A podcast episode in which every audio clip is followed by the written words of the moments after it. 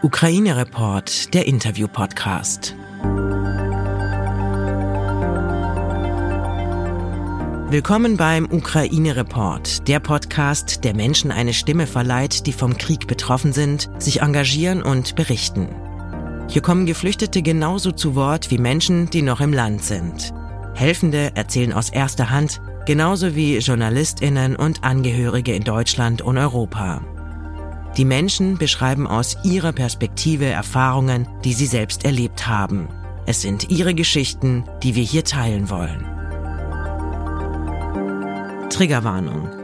Die Erlebnisse, die hier geschildert werden, berichten von dem unfassbaren und realen Leid, das ein Krieg verursacht.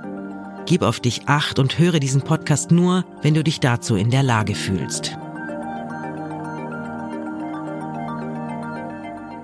Hi, ich bin Philly Montag, freie Journalistin in Berlin und in Frankfurt-Oder und ich bin gerade in der Frankfurter Innenstadt gemeinsam mit Ihor.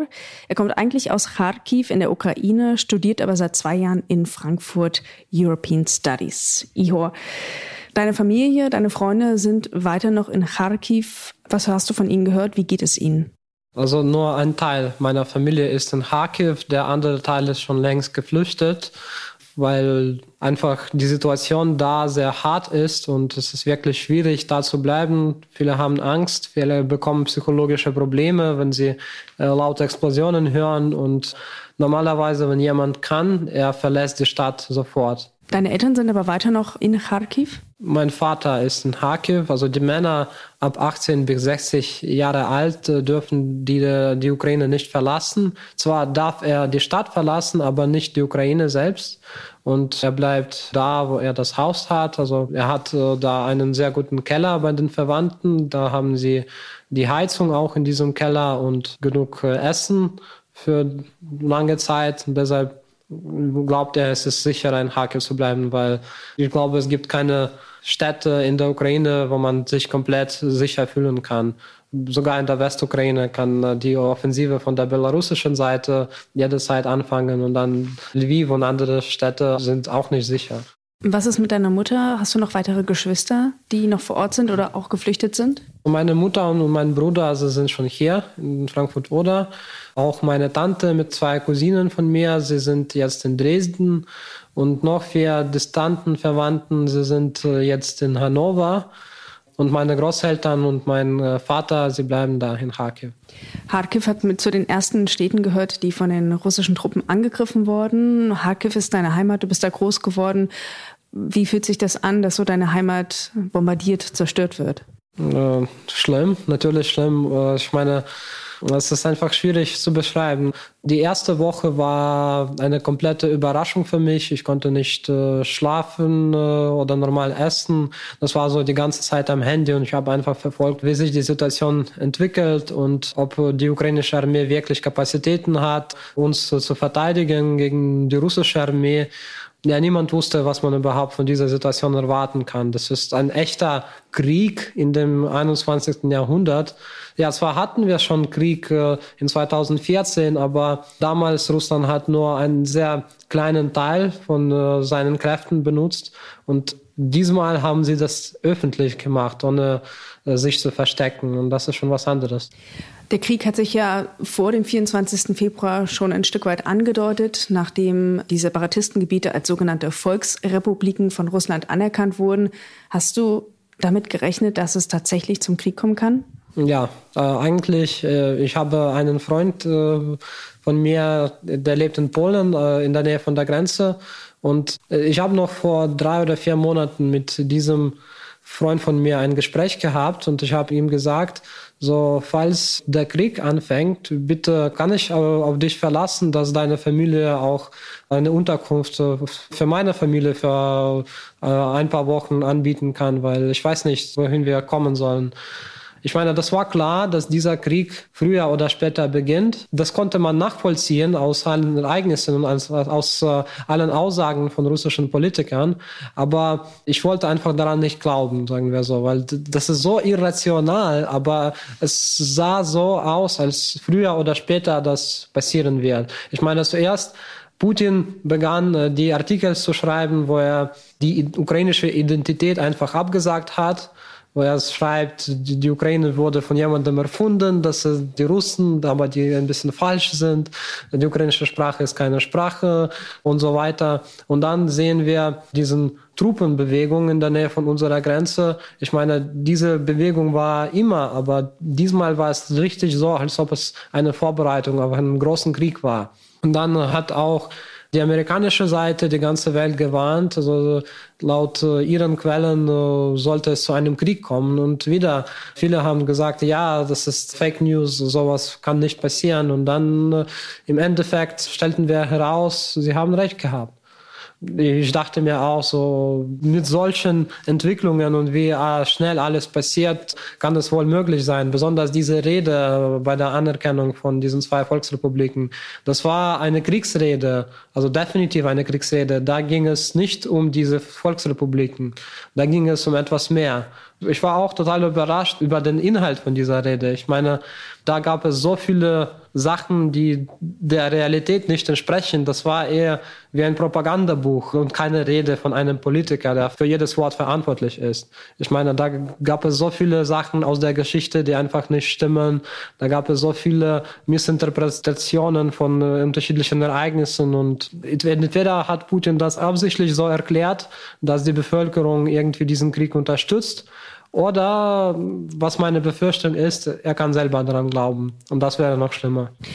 Was hast du gemacht an dem Tag, am 24. Februar, als du von dem Krieg erfahren hast? An diesem Tag habe ich einen Anruf von einer Freundin von mir bekommen. Das war so, ich wurde aufgewacht und zuerst habe ich mich ein bisschen geärgert. Ha, wieso so früh? Wieso rufst du mich an? Und dann hat sie gesagt, Iho, der Krieg ist begonnen. Ich dachte mir, oh mein Gott, das kann nicht wahr sein. Und natürlich, das erste, was ich mache, ich rufe meine Eltern an Sie haben kurz geantwortet, sie, sie sind in einem Geschäft und rufen mich später an. Und dann bin ich sehr nervös geworden und dann habe ich meine Freunde angerufen und habe alles gefra alle gefragt, so was hast du gehört, was hast du gesehen, bist du lebendig, ist alles gut? Und dann haben meine Freunde mir ganz schnell Telegram-Kanäle geschickt, wo die Infos von Kharkiv, also die lokalen Infos verbreitet werden. Und zwar, also das sind lokale Bevölkerung, die, wenn jemand etwas sieht, der macht ein Video und schickt äh, zu dem Administrator von dem Kanal und der überprüft die Nachricht und dann äh, wird sie veröffentlicht. Und da kann man sehr operativ alles nachverfolgen. Und ich habe so einfach den ganzen Tag diese Nachrichten gelesen, gesehen, was passiert, was und wer gesagt hat und so weiter. Und dann habe ich auch ein Angebot für das Interview bekommen von der äh, RBB Radio zuerst und dann noch äh, im Fernsehen gab es auch ein Interview und dann am Abend, an diesem Tag, habe ich noch an einer Demo teilgenommen. Und dann am zweiten Tag äh, habe ich mir Gedanken gemacht, so was kann ich machen? Ich meine, der Krieg geht, ich soll irgendwie mein Land unterstützen und zwar nicht nur durch die Interviews, sondern auch ich kann was mehr machen. Ich habe mich daran erinnert, dass ich viele Freunde weltweit habe. Ich habe an unterschiedlichen Austauschprogrammen früher teilgenommen und äh, ich habe einfach jedem Freund von mir geschrieben, so es ist so und so passiert und bitte, wenn du Kapazitäten oder Möglichkeiten hast, bitte spende ein bisschen Geld an die ukrainische Armee. Hier ist der Link von unserer Regierung, da ist alles auf Englisch, alles klar. Fast alle Freunde haben zugestimmt. Also ich habe ungefähr 30, 35 Zusagen bekommen. Und laut meinen Einschätzungen haben sie mehr als 13.000 Euro gespendet, mindestens, was sie mir gesagt haben. Das finde ich schon ein sehr guter Beitrag. Dann habe ich äh, auch mit meinen Freunden verschiedene Telegram-Kanäle blockiert, die falsche Informationen verbreiten oder pro-russische Informationen verbreiten, weil man versuchte, die Bevölkerung zu überzeugen, dass die Situation katastrophal ist, dass man sich aufgeben soll, weil anders geht es nicht. Solche Infos haben wir blockiert. Es gab auch dumme Leute, zum Beispiel, es gab eine alte Frau, die einfach aus ihrem Balkon die Bewegung von ukrainischen Panzern gefilmt hat und dann natürlich können die Russen diese äh, Videos anschauen und verstehen, aha, da gab es einen Panzer auf dieser Straße und ein Panzer kann nicht so weit entfernt fahren, ja. Und äh, dann können sie die Artillerie benutzen, äh, ganz präzise. Solche Videos haben wir blockiert auch. Also ich meine, es ist, man soll das nicht machen, sonst hilft man dem Feind einfach. Das war meine Reaktion in den ersten Tagen. Informierst du dich aktuell auch noch jeden Tag über das aktuelle Geschehen vor Ort? Mm, alle zwei Stunden. Also ich meine, ich verbringe die ganze Zeit am Handy. Jetzt äh, ist äh, die Situation ein bisschen äh, weniger aktiv geworden. An den ersten drei, vier Tagen war super aktiv. Ich weiß nicht, wie viele tausend Nachrichten pro Tag gab es da. Jetzt geht es mehr um 400, 500 Nachrichten pro Tag. Das ist schon viel weniger als an den ersten Tagen. In Chatgruppen oder die du selber liest? Äh, schreibst. nee, also das ist äh, in Telegram-Gruppen. Lass uns noch mal kurz über die Flucht deiner Familie sprechen. Deine Mutter und dein Bruder sind jetzt auch hier. Äh, wann sind sie nach Deutschland gekommen und wie sind sie geflüchtet? Also sie sind schon seit mehr als einer Woche hier. Die Reise dauerte vier Tage. Das war super, extrem schwierig. Also eigentlich, sie hatten diese Idee, von Kharkiv zu flüchten, von dem ersten Tag des Krieges. Aber es war nicht sicher, das Haus zu verlassen. Ich meine, äh, es hat fast die ganze Woche gedauert, bis sie endlich die Entscheidung getroffen haben, das Haus zu verlassen und äh, zum Bahnhof zu gehen. Es gab die Bomben die ganze Zeit und äh, es war super gefährlich, draußen zu sein. Zum Beispiel, sie haben sich in einer U-Bahn-Station in der Nähe von meinem Haus versteckt und wenn sie in dieser Station gelaufen sind, da stand ein Auto mit einem zivilen Mann, der schon tot war in dem Auto. Dann, wenn sie die U-Bahn-Station verlassen haben, war das Auto schon total verbrannt, äh, zusammen mit der Leiche von diesem Mann. Zuerst wurde der Mann getötet und dann äh, ein bisschen später äh, ein Artillerieschuss hat gerade auf das Auto mit diesem toten Mann gezielt. Also er wurde zweimal getötet, sagen wir so. So gefährlich war das. Und wenn sie endlich es geschafft haben, zum Bahnhof zu kommen. Es gab auch keine Fahrzeuge, um zum Bahnhof zu kommen. Man sollte das zu Fuß machen.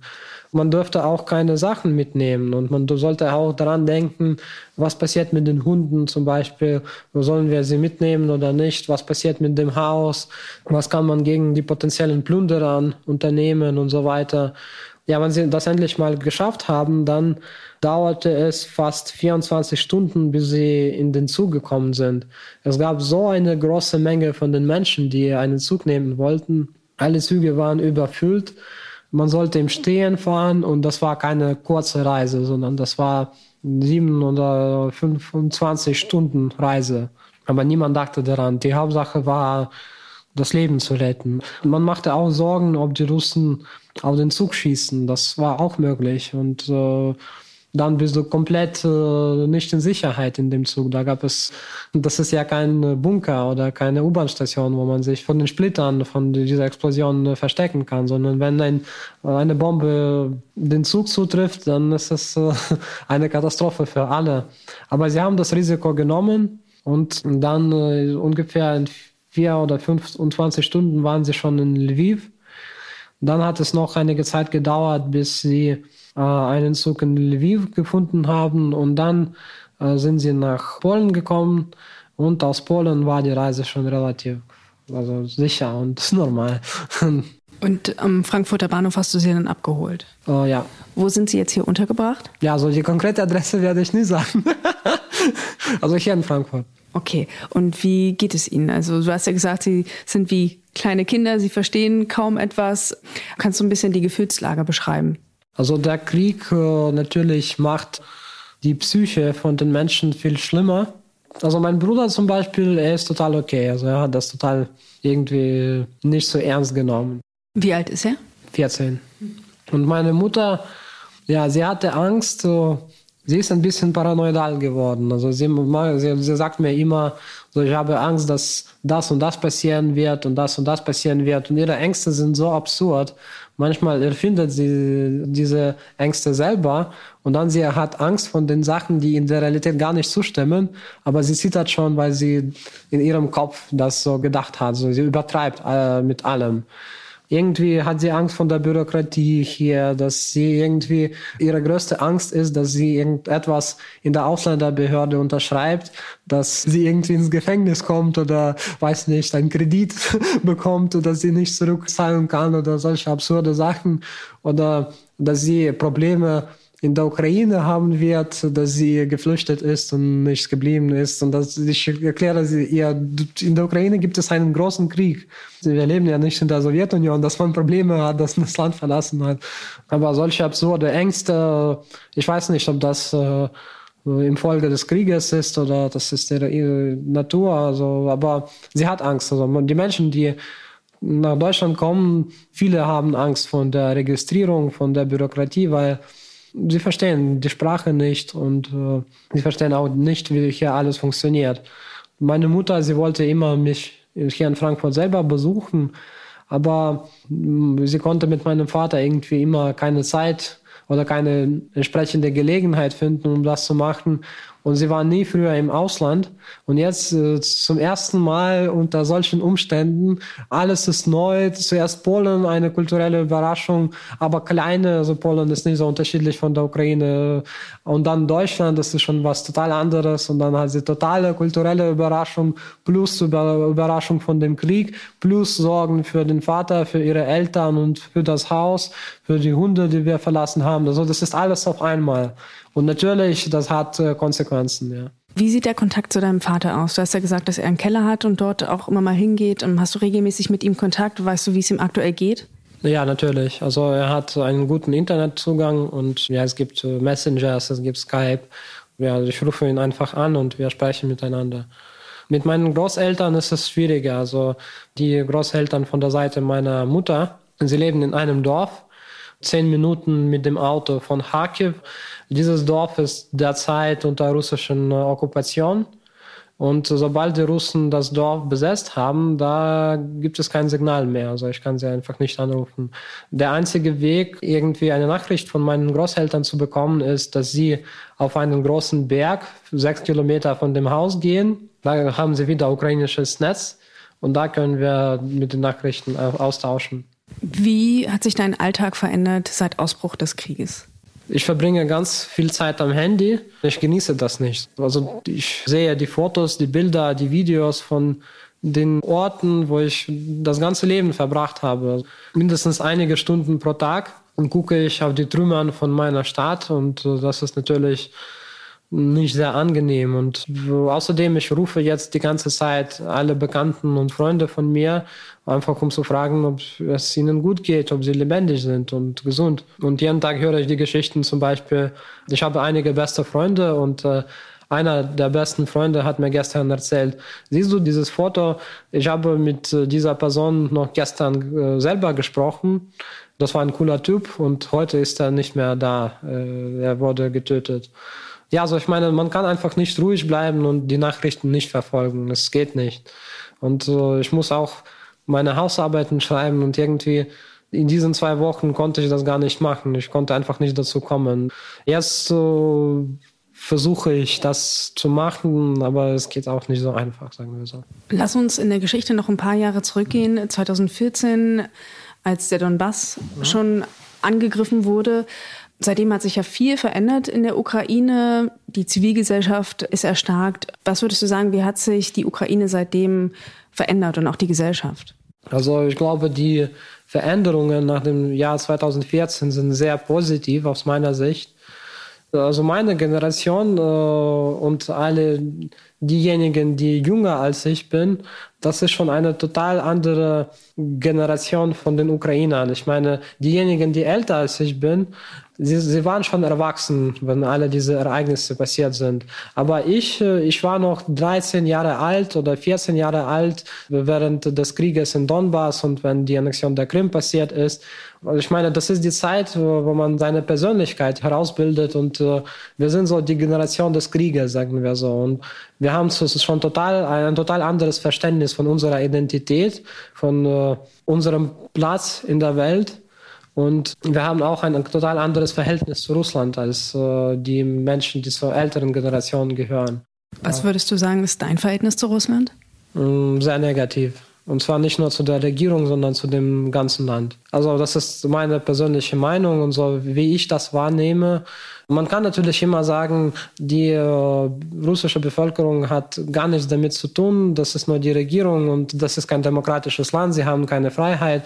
Und wenn sie protestieren, gehen sie in, ins Gefängnis. Ja, aber als das Volk im Ganzen äh, sind sie super passiv und leisten keinen aktiven Widerstand. Und zwar, es gibt sehr, sehr viele Menschen, die einfach, sie verstehen, dass das, was sie im Fernsehen gucken, dass da ein hoher Anteil von Propaganda äh, gibt.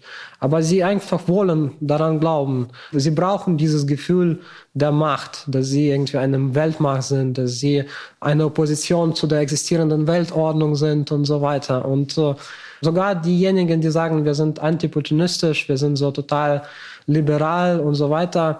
Sogar bei diesen Leuten manchmal tauchen die Fragen auf, aber wie glaubst du, Ihor, sag ehrlich mal, in, in 10 oder 20 Jahren wird die ukrainische Sprache nicht mehr existieren, ja, weil man braucht sie nicht, es gibt Russisch, ja. Sie akzeptieren uns nicht äh, als ein anderes Volk, sondern sie glauben, die Wahrnehmung von den Ukrainern ist, dass wir sind die Russen, aber die einfach in einem anderen Land leben und äh, ein bisschen andere Sprache sprechen können. Äh, und ich glaube, manchmal nichts zu tun ist auch ein Verbrechen und ihre Passivität dass sie zu wenig gegen die Regierung unternehmen als äh, die ganze Masse von Menschen nicht führt dazu, dass die Ukrainer sterben und äh, ich weiß nicht, wie lange das dauern wird. Und das war immer so. Das war nicht nur jetzt so, das war 2014. Es gab auch die Bemühungen von Russland, sogar früher. Es gab äh, eine Provokation in der Nähe von Tuzla. Das war noch viel, viel früher. Und äh, während der Sowjetunion äh, da gab es, zwar offiziell waren wir eine, ein unabhängiger Teil von dieser Republik, aber in der Realität, man versuchte so ein System zu schaffen, dass die Ukrainer motiviert waren, irgendwie super loyal zu der Regierung in Moskau zu sein und dass sie auch ihre Sprache immer auf Russisch wechseln sollen, wenn sie etwas im Leben erreichen wollen. Sagen wir so, das ist nicht der Krieg der russischen Regierung mit der ukrainischen Regierung, sondern das ist wirklich Volk gegen Volk. Und äh, wir verteidigen uns und die sind die Angreifer. Nun muss man aber auch sagen, es gibt ja auch viele Menschen in Russland, die auf die Straße gehen, die gegen diesen Krieg protestieren, die sich eindeutig dagegen positionieren, die dafür Gefängnisstrafen in Kauf nehmen. Also es gibt Protest, aber er wird unterdrückt. Was löst das in dir aus? Weil du ja gesagt hast, die, die große Masse schwimmt damit und akzeptiert das und ist passiv. Aber es gibt ja eine Opposition, aber sie ist natürlich sehr klein. Wie ähm, stehst du denn zu den Menschen, die halt versuchen, sich gegen diesen Krieg zu äußern oder etwas dagegen zu tun? Also natürlich diejenigen, die etwas versuchen dagegen zu tun, diese Menschen respektiere ich, egal welche Partei, zu welcher Partei sie gehören und welche Ideologie sie haben. Die Hauptsache ist, wenn sie etwas gegen Putin unternehmen, das ist schon gut. Äh, aber es macht auch nicht so viel Sinn. Zum Beispiel, ich weiß, es gibt da ein System, äh, während der Wahlen auf Russisch, das heißt Umne Голосование, also das ist wie eine Mobile-App und sie zeigt äh, also in deiner Region, wen man wählen kann, damit man nicht äh, einen Vertreter von, diesem Partei, von dieser Partei Jedina Россия, einheitliches Russland, bekommt.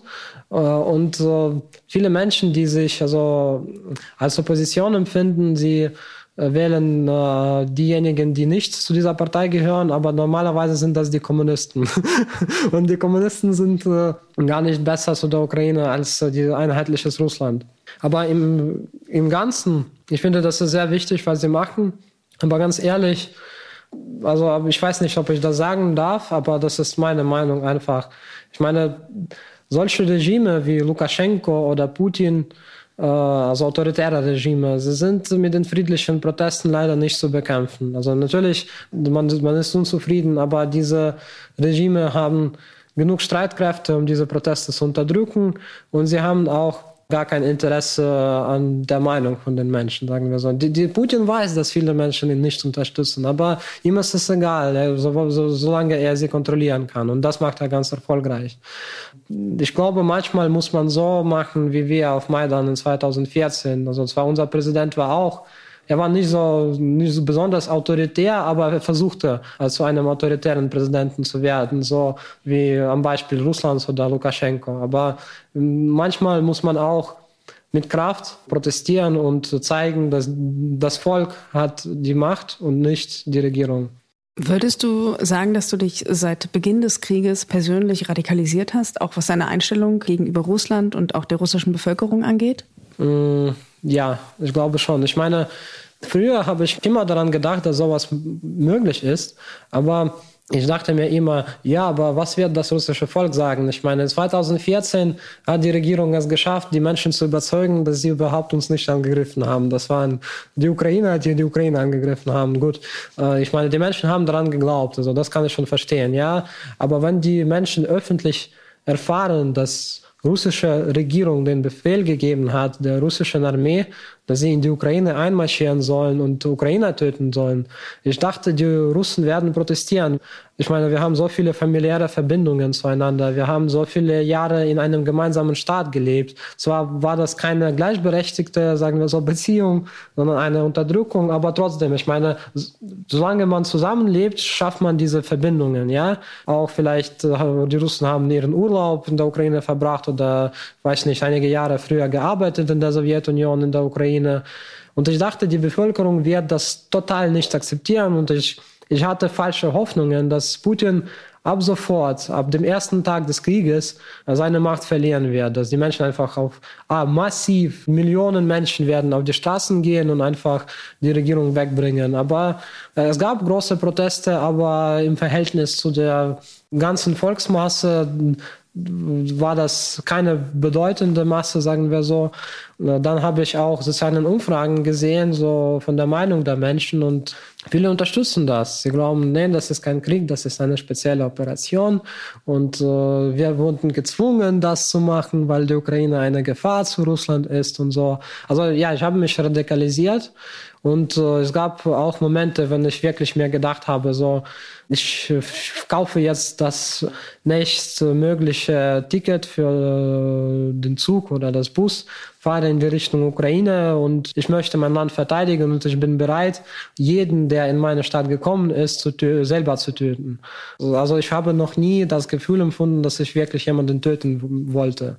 Aber jetzt hatte ich dieses Gefühl und nicht einmal. Macht dir das selbst auch ein bisschen Angst oder erschreckst du dich davor dir selbst, dass du auf einmal solche Gedanken hast? Nein, ich glaube nicht. Also ich glaube, ich finde das als natürlich. Äh, der Mensch ist für mich immer noch ein Tier. Und ich meine, das ist etwas, was in unserer inneren Natur liegt. Also wenn wir sehen, dass unser eigenes Haus, unsere eigene Verwandte, Freunde oder die Menschen aus deiner äh, Umgebung angegriffen werden, dann möchtest du den Angreifer töten. Also ich meine, wenn ich sehe einfach, was die Russen wollen und wie, wie sie das gemacht haben, so, ich meine, das ist keine ehrliche Führung des Krieges, sondern dass sie uns um, ungefähr so um 5 Uhr morgens bombardiert haben ohne Warnung und solche Sachen, sie machen dich ärgerlich und also man verlangt die Rache, sagen wir so. Hast du vor, irgendwann wieder zurückzugehen in die Ukraine?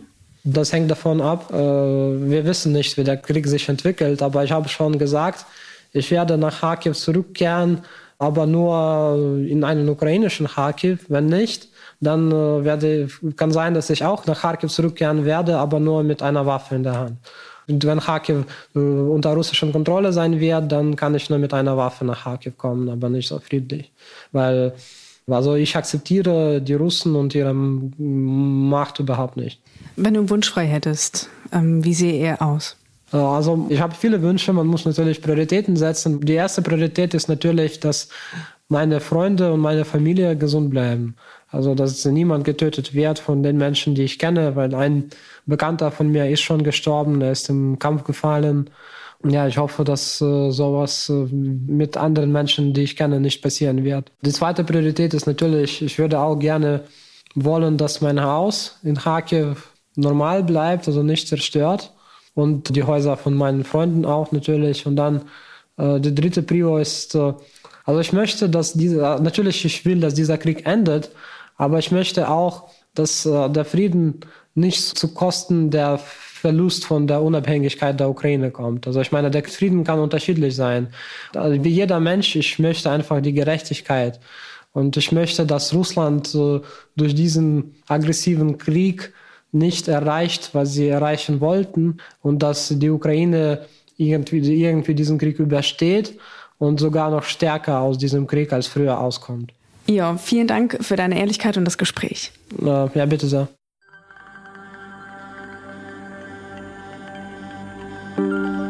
Wenn du etwas tun möchtest, dann informier dich bei renommierten Organisationen. Dort findest du Anregungen, wie du dich engagieren kannst. Oder erkundige dich auf offiziellen Seiten deiner Stadt, an welchen Orten gerade Hände gesucht werden. Ukraine Report ist ein Interview-Podcast von Podimo.